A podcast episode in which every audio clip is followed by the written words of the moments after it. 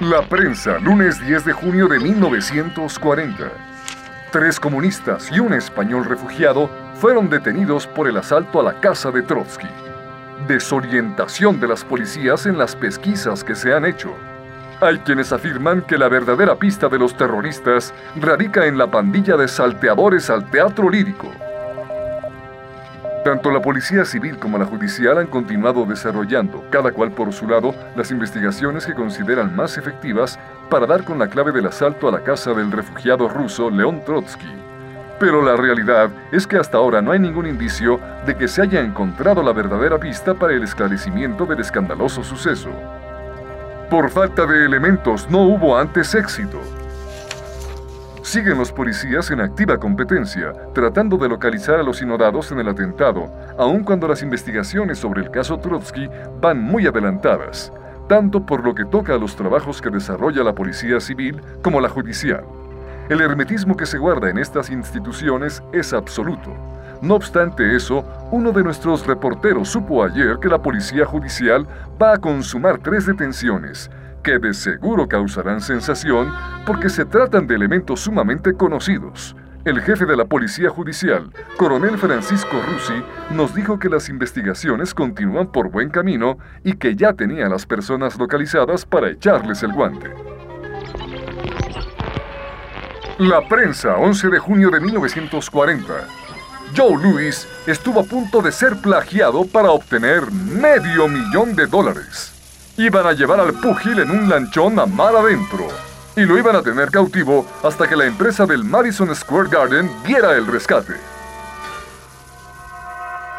En el capítulo anterior escuchamos... Ana y Julia que se habían dedicado a espiar la casa de Trotsky y a conquistar a los policías, habían recibido orden por intermedio de Zúñiga Camacho de abandonar la casa de Coyoacán en cuanto oyeran tiros. Y y así lo habían hecho. El caso Trotsky, sobre el que la jefatura de policía no logró hacer luz, ha pasado ahora a la jurisdicción de la Procuraduría del Distrito y Territorios Federales, dependencia del Ejecutivo, que se encarga desde ayer de la investigación de los hechos. De la investigación de los hechos. ¿Qué está pasando aquí? Los agentes de la Judicial del Distrito han sido movilizados desde hace días antes de que se consignaran los hechos a la Procuraduría. Al grado de que supimos de manera extraoficial, las investigaciones se encuentran sumamente adelantadas. Se han hecho algunas detenciones, y según nos lo adelantaron funcionarios de la Procuraduría del Departamento de Investigación y de la Policía Judicial, dentro de dos o tres días a más tardar saldrá el asunto. Saldrá el asunto y todo quedará debidamente esclarecido, claro. Puede ser. Y ante el fracaso de los abuesos de la jefatura de policía, no obstante los ofrecimientos del general Núñez en el sentido de que todo se pondría en claro, la judicial será ahora la que reivindique a nuestros detectives. Perfecto. No más nos faltaba eso. Algunos de los agentes que fueron comisionados para hacer la investigación de que hablamos se han mostrado muy optimistas. Y nos dijeron que tienen plena confianza en que dentro de algunos días, tal vez horas, se logrará el completo esclarecimiento del asalto. No puede ser. No puede ser. El subjefe de la Policía Judicial, señor Manuel Vidrio Guerra, nos dijo que ya tienen la punta del asunto. Ya tienen la punta del asunto. Radio UNAM presenta Así asesinaron a Trotsky. Trotsky sufrió un teatral asalto en su casa ayer en la madrugada. El Nacional, de mayo de 1940. Довольно метко сказал великий русский писатель Гоголь. Así asesinaron a Trotsky.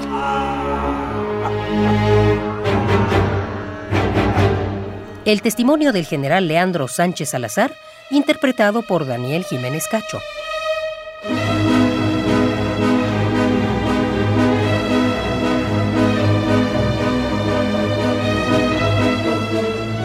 serial dramatizado adaptado por José Woldenberg y producido por Emiliano López Rascón.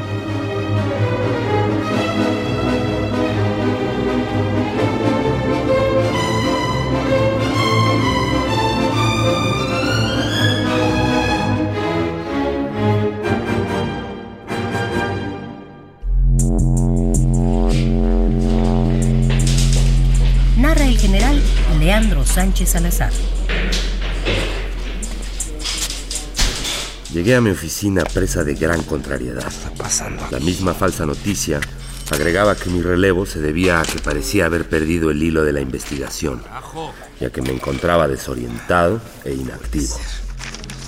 Me sentía profundamente lastimado en mi amor propio, del que tan cargados solemos andar los militares. Nomás nos faltaba eso.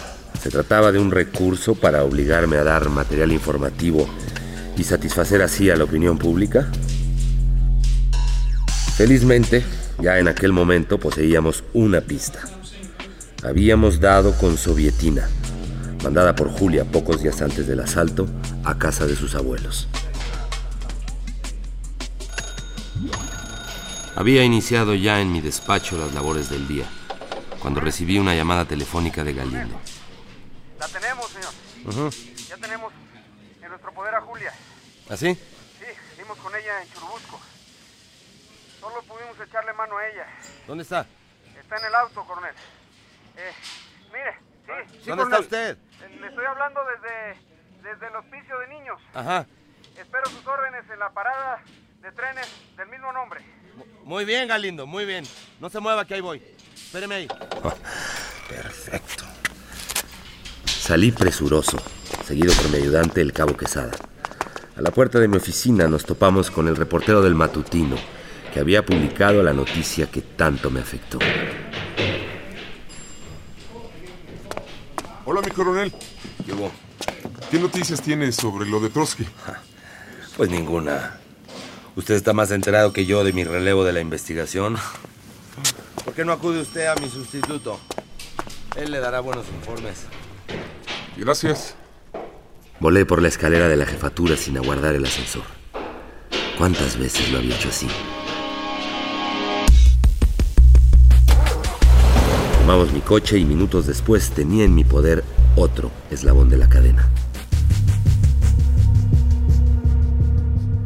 Julia Barradas era una mujer no mal parecida, de ojos y cabellos negros. Mostraba cierto desparpajo. Al registrar su bolso, trató de disimular entre sus papeles un décimo de la Lotería Nacional. Le fue recogido enseguida. En el reverso había anotada una dirección. Envié a Galindo a verificarla. Se trataba del nuevo domicilio de Ana López. Esta era detenida unas cuantas horas después de lo que fuera su compañera Julia Barradas. No tardé en darme cuenta de que no sería empresa fácil hacerlas declarar. Me dieron mucho más trabajo que los hombres. 72 horas pasamos interrogándolas. Julia se mostraba altanera, casi desafiante.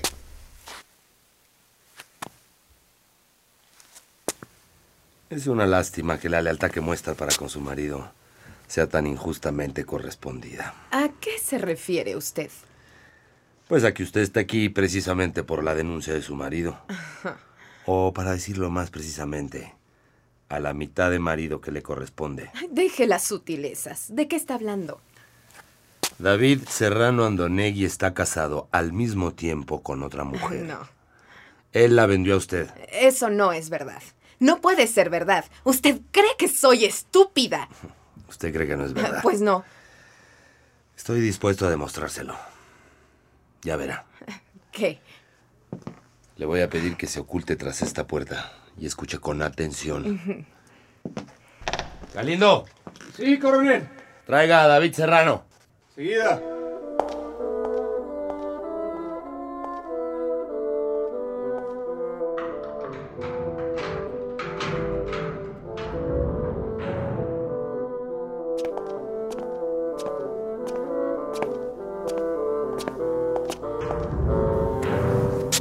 Buenos días. Buenos días. Cuénteme, por favor, sobre su relación con Julia Barradas. No tengo nada que decirle. ¿Era o es su mujer? Esa vieja no es nada para mí. ¿Cómo que no? Es una vieja pendeja. Mamarracho. Voy a declarar toda la verdad, coronel. Julia, no, espera, que te estoy protegiendo. Protege a la otra, malparido. Sí, soy una pendeja, pero por andarte cuidando las espaldas, no más que tú, pendeja. Ya se te acabó. Escucha, mujer. Los celos consiguieron lo que no había podido conseguir la perseverancia y el cansancio. Mi estratagema para que declarara había funcionado. Para hacer declarar a Ana López, me valí de otra. Le aseguré que era inútil negar, pues ya su compañera Julia lo había confesado todo. Le repetí algunos de los puntos de su declaración. Le anuncié además que iba a efectuar un viaje de unos 20 días y que durante este tiempo su situación sería por demás incómoda.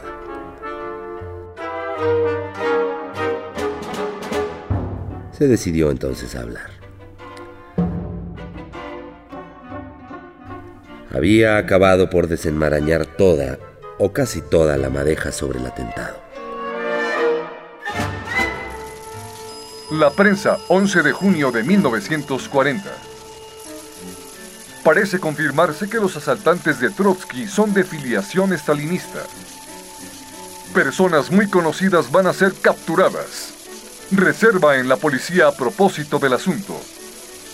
Sin embargo, se sabe que obra en su poder nutrida documentación con la cual esperan hacer la luz, dispuesto a tomar la revancha y que por tanto no se ponga en duda las aptitudes que tiene para detective, el jefe del servicio secreto, coronel Leandro Sánchez Salazar, desplegó todo su empeño en aportar su contingente en el esclarecimiento del asalto de la casa de León Trotsky, asunto este del que se han venido ocupando los periódicos desde hace varias semanas.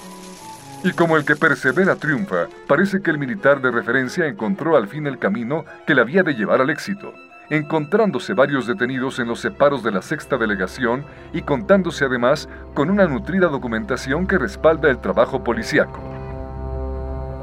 Atando cabos. Pero hasta ayer la jefatura de policía se encerró en una reserva completa, tanta que el general José Manuel Núñez no se presentó en su despacho, informándose que está enfermo, y el coronel Sánchez Salazar apenas se cruzó por sus oficinas como un meteoro, teniendo buen cuidado de no coincidir con la presencia de los periodistas. Y parece que en realidad de lo que se trata es de terminar de confirmar unos datos para enseguida informar del resultado del trabajo al presidente de la República. Tenemos noticias de que el jefe del servicio secreto, coronel Salazar, ha moscado porque se le supuso incompetente para enfrentarse con un caso tan delicado como el de Trotsky, continuó buscando cabos para atarlos. No obstante que la averiguación pasó a jurisdicción de la Policía Judicial, y ya como si nada tuviera que ver con el asunto, conversó largo y tendido con los secretarios del excomisario del ejército ruso, los que proporcionaron datos de sumo interés que antes callaron o conocieron hasta estos últimos días. Bastó que Sánchez Salazar ahondara en esa senda para que encontrara la luz del éxito.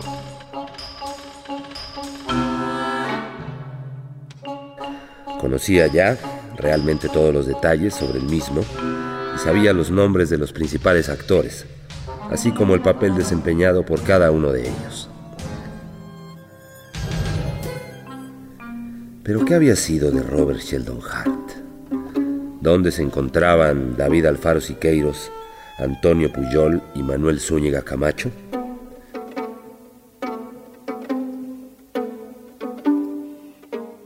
Mi labor estaba lejos de haber terminado. En sus declaraciones, el detenido Mariano Herrera Vázquez se había referido a la granja ubicada en Santa Rosa, en la carretera del Desierto de los Leones, a donde lo había llevado en su automóvil Angélica Arenal, la esposa de David Alfaro Siqueiros. La inspección de este lugar podía ser de suma importancia. Decidí, pues, efectuarla sin perder tiempo.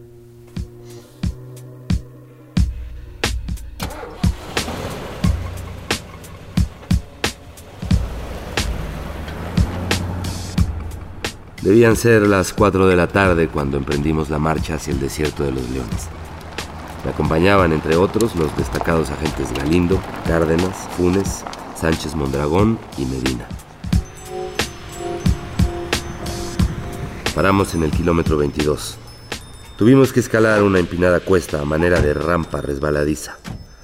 Oscurecía cuando llegamos a la casa abandonada. Amenazaba lluvia. Estaba enclavada la casa en el lugar conocido por Rancho de Tlaninilalpa, a unos 500 metros de la carretera. Se trataba en realidad de un jacal de adobe con techo de tejamanil de dos aguas. Las paredes eran blancas. Los tupidos árboles que había en la parte de atrás de la casa contribuían a envolvernos en una semioscuridad. De día, el aspecto de la quinta era por demás risueño, ofreciendo como regalo para los ojos un bellísimo paisaje. De noche, la estancia allí debía ser pavorosa. Penetramos en la casa. Las habitaciones superiores, tres en total, tenían piso de duela. La primera, que hacía las veces de vestíbulo, tenía dos ventanas, una a cada lado. Había en medio una mesa de pino, sin pintar, con algunos periódicos encima, una lata de chiles en vinagre y a los lados tres sillas de pino. Examiné las fechas de los periódicos coincidían con las inmediatas al asalto de la casa de Trotsky. Supuse que algunos de los asaltantes se habían ocultado allí y, como sucede siempre con los criminales, sintieron curiosidad natural por leer en los periódicos la información en torno a su delito. La siguiente pieza, que hacía las veces de alcoba, tenía una cama de tijera, extrañamente cortada, quizá con una navaja o un cuchillo por la parte de la cabecera. El suelo aparecía regado con cal en polvo, como si hubieran pretendido borrar huellas. En un rincón había un trapeador de jerga. Esta habitación tenía tres ventanas. La última pieza también tenía tres y daba hacia el poblado de Santa Rosa. Había en el centro un caballete de pintor, sobre el cual descansaba un bastidor de manta, preparado sin duda para una pintura. Al lado del mismo encontramos dos pinceles y dos botes de pintura abiertos. En uno de los extremos había una colchoneta, cortada también en parte. Regados por el suelo encontramos varios casquillos de rifle, calibre 22. El suelo de madera estaba casi lleno de colillas de cigarrillos americanos. Y había también una caja vacía de Lucky. Esto me pareció, claro está, muy significativo. La gente pobre y por lo general los mexicanos no fuman esos cigarrillos, considerados en México como de lujo. Solo algún norteamericano o personas adineradas habían podido fumarlos. ¿Y qué norteamericanos o qué gente de gustos refinados habían podido habitar semejante casa? Lo dejamos todo como estaba. Si lo juzgábamos necesario, más tarde recogeríamos todo aquello. Descendimos por una pequeña ladera resbaladiza con el fin de examinar las dependencias inferiores de la casa. Había en primer lugar una pieza sucia, una especie de pajar con la tierra del suelo floja. Venía después la cocina con la tierra también un tanto suelta. Había allí cuatro piedras colocadas en un cuadrángulo que habían debido servir a antiguos moradores. Todo daba la impresión de que estaban haciendo preparativos para poner un piso, pues se veían materiales de construcción sobre el terreno. Y esto era todo. ¿Habríamos hecho un viaje infructuoso? Mire, coronel. ¿Qué? El piso, mire. ¿Qué tiene? La tierra está floja, mire. Mire. Mire nada más, parece que hicieron una excavación reciente. Buscamos algunos útiles con que remover la tierra y no encontramos ninguno en toda la casa. Salí y miré hacia la cañada del pueblo. No muy lejos distinguía a un campesino que araba la tierra con su yunta de bueyes. ¡Ey! Venga, venga, venga, por favor. Traiga su asadón. Sí, ¿para qué estoy bueno? A ruegos míos, empezó a cavar en un perímetro de unos 40 centímetros. La tierra se cavaba con gran facilidad prueba evidente de que, como habíamos sospechado, había sido removida no hacía mucho. Como a unos 30 centímetros de profundidad, la tierra empezó a salir mezclada con cal. Se nos echó en esto la noche encima. La oscuridad era absoluta en aquella fea cocina. Tuvimos que hacer uso de nuestras linternas sordas. El labriego siguió cavando. Lo veíamos sudar, pero no se detenía a descansar un solo instante Ni nosotros pensábamos recomendarle que lo hiciera. Tal era nuestra ansiedad. Nuestra emoción subía de punto a medida que se profundizaba más en la tierra. Como a unos 30 centímetros más, empezó a trascender un fuerte hedor. ¡Ah, qué mal huele! Apareció algo que parecía un abdomen humano. Mire, coronel. Parece un cadáver. A ver. Trata de un cadáver. No siga, no siga, buen hombre. El campesino nos miró profundamente impresionado. Tiene que venir la autoridad judicial para que dé fe de la exhumación. Todos estábamos un poco pálidos, sin apartar los ojos de aquella visión.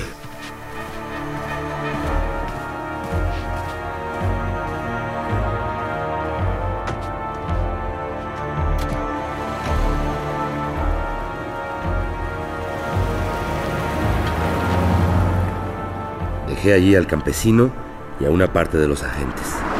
Y haciéndome acompañar por los otros, emprendí el regreso a todo motor hacia San Ángel. Me puse inmediatamente en contacto con el juez instructor y con el agente del Ministerio Público.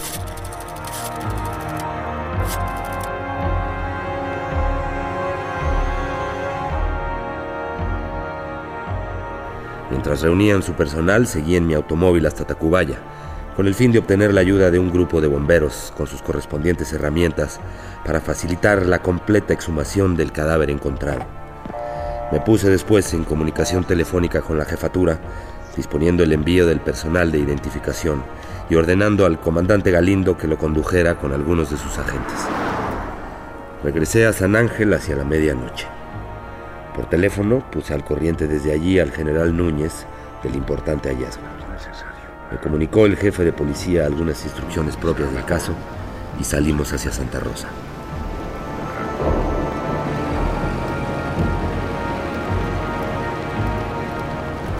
Envueltos en la noche oscura, se nos ofrecía a lo lejos el panorama sembrado de luces de la capital mexicana. El espeso arbolado fue aumentando aún más la oscuridad de la noche. Llegamos al pie de la cuesta que conducía a la quinta del crimen. Iniciamos en caravana la penosa ascensión. Cuidado, cuidado, muchachos. Resbalábamos en el barro y caíamos todos constantemente. La lluvia nos azotaba el rostro y se escurría por nuestros impermeables. Por fin llegamos, jadeantes y cubiertos de barro, a la casa del cadáver.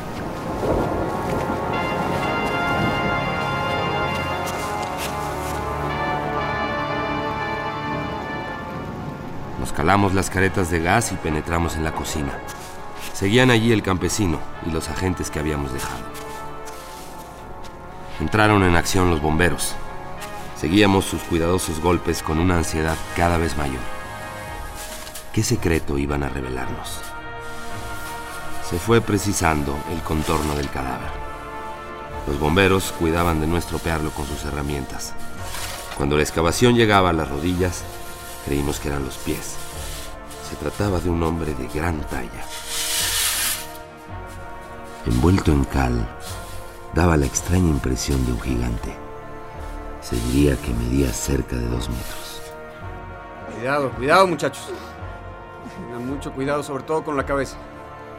Por fin apareció el cadáver totalmente. El principal elemento de identificación era el cabello. Hice que le cortaran un mechón. Salí con él y procedí a lavarlo en una charca. Le enfoqué la lámpara. Era de color rojizo. Por las señas que nos han dado, se trata de Sheldon. Antes de marcharme, procedí a un nuevo y detenido examen de la casa.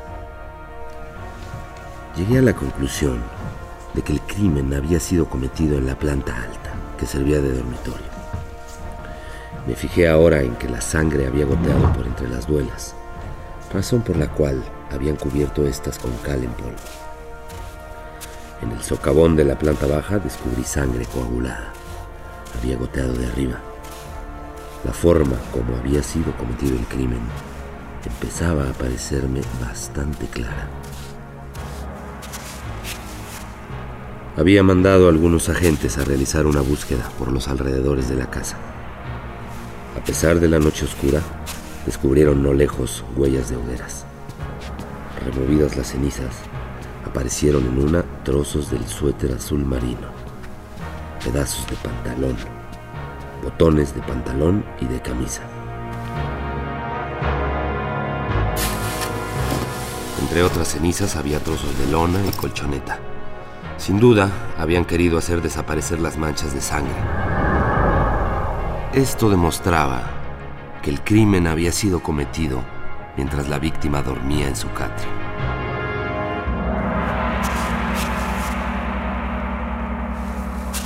Bajé la cuesta acompañado por un agente. Abordé mi automóvil y a toda marcha me dirigí hacia Coyoacán. Eran las 4 de la madrugada del 25 de junio. Hacía exactamente un mes y un día que se había perpetrado el asalto a la casa de Trotsky, precisamente hacia esta misma hora. Во время последней мировой жестокой войны этот Israel developed not from hum, not from socialism, but not from Stalin. У людях такого неопределенного, неоформленного, довольно метко No se pierda el siguiente capítulo. Hemos encontrado el cadáver de Sheldon. ¿El cadáver de Sheldon? ¿Cómo? ¿Dónde? Eh, pase, pase usted y cuéntenos. Harold, Harold, ven aquí, Harold. What's up? ¿Qué ocurre? Encontraron a Sheldon muerto. ¿Qué? ¿Sheldon? ¿En dónde? Esperen, esperen ustedes. Quiero, quiero estar seguro de que se trata de Sheldon. ¿Tienen ustedes ropa interior perteneciente a él? Necesito una, una camiseta, un calzón. Eh, Sí, sí, sí, sí. Enseguida los traigo. Luego, pasados unos días, vi de yo que el ranchito seguía sin gente. Pensé yo, pues no que tanta urgencia. La verdad se me hizo raro. Pero al tiempito después que hice yo otra visita, me fijé que había ya varias gentes. Una de ellas parecía gringo. El señor que ya me conocía me gritó bien enfadado. Ya le dije que la casa está rentada. Nada más tengo que agregar. Váyase y no vuelva por aquí. Pues, ¿De modo que ya no fui más para allá? ¿O sea qué? No estaba claro que nadie me quería ahí. ¿Y qué más viste o qué más sabes? Radio UNAM presentó Así asesinaron a Trotsky. Actuaron en este episodio, en orden de aparición, Carlos Álvarez, Eugenio Castillo, Cristina Urías y Alejandro Ainsley. Lectura de notas periodísticas, Eugenio Castillo. Y Daniel Jiménez Cacho como el general Leandro Sánchez Salazar.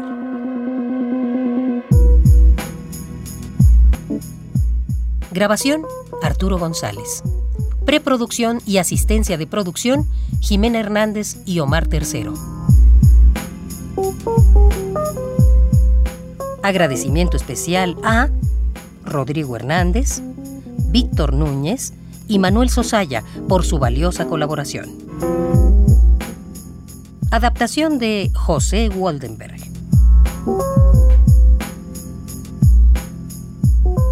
Dirección de actores, ambientación sonora y musical, montaje digital e investigación hemerográfica de Emiliano López Rascón. Así asesinaron a Trotsky. Es una producción de Radio UNAM.